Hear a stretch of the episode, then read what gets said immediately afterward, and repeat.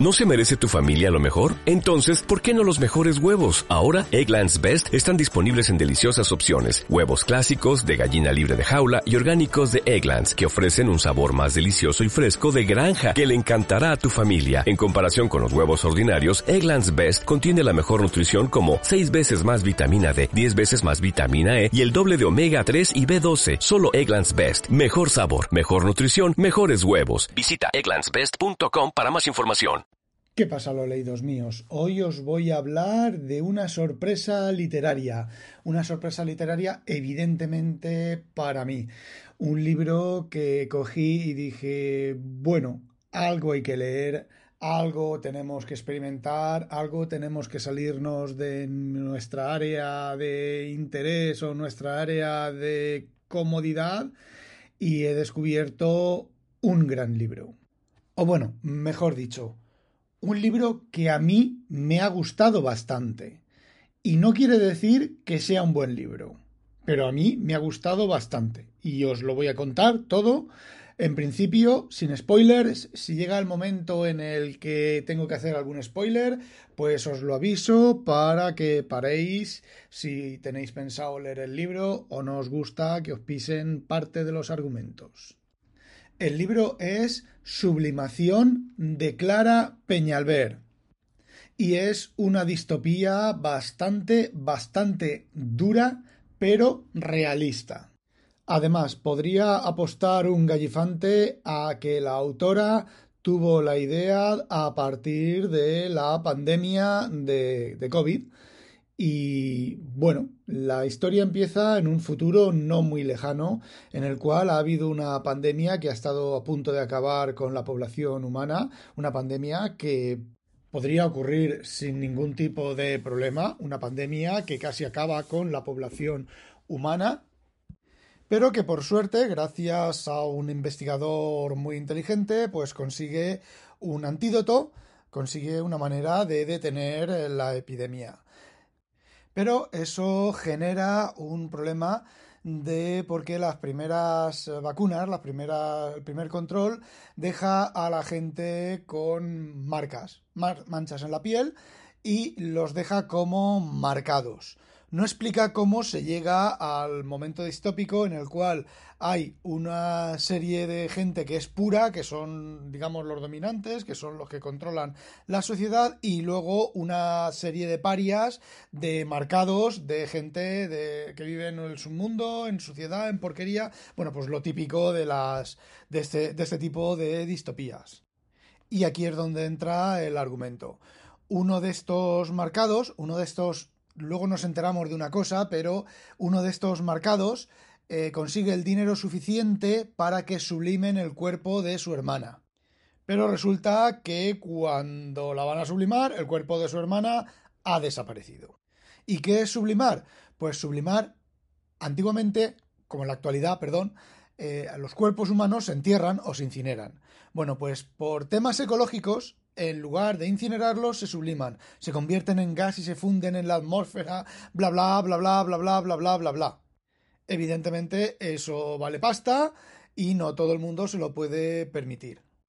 Y son las investigaciones de este chaval, lo que inicia este chaval buscando a su hermana, lo que produce, bueno, lo que lleva la historia entera, porque no quiero contaros el final de la historia, porque es lo más crudo lo más rudo. A ver, no es crudo en el sentido de, de llorar, de que el, bueno muere, ni cosas de esas. No, no, es. es.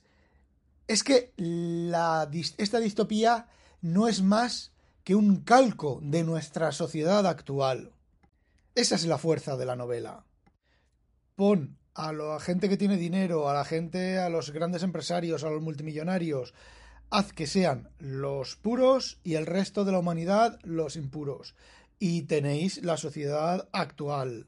Además, la historia, la, perdón, la historia no, la autora mete una mala leche con toda su mala leche sobre eh, España y sobre que España es una pseudo democracia, que lo es.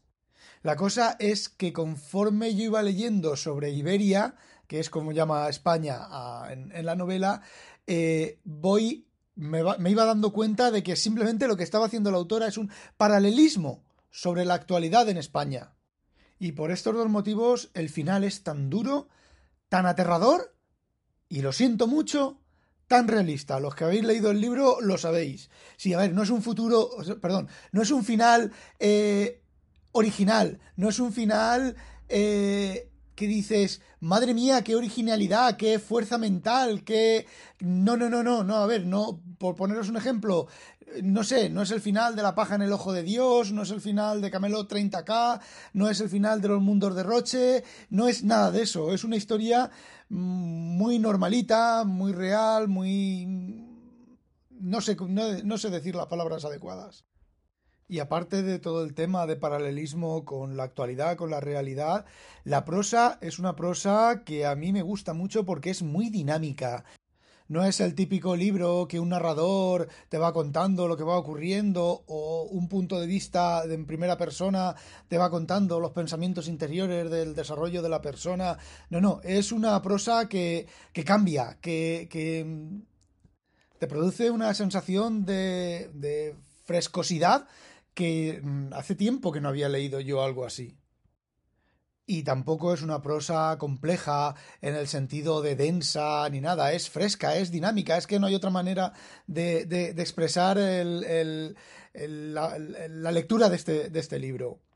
Eso sí, tiene algunos enganchones, tiene algunos errores de argumento eh, que a veces parece que ni la escritora ni el editor, esto está editado en ediciones B, eh, ni el editor eh, se han dado cuenta. Por ejemplo, hay una escena más o menos al medio del libro que la, una periodista se mete en el aseo para que la visita no escuche lo que está hablando, pero resulta que a media mm, desarrollo de lo que está hablando, la visita se está duchando, eh, luego continúa hablando, está duchando en el mismo aseo, luego continúa la historia y la visita de repente se ha ido, estaba duchándose, pero se ha ido Luego resulta que en otra habitación hay otra visita.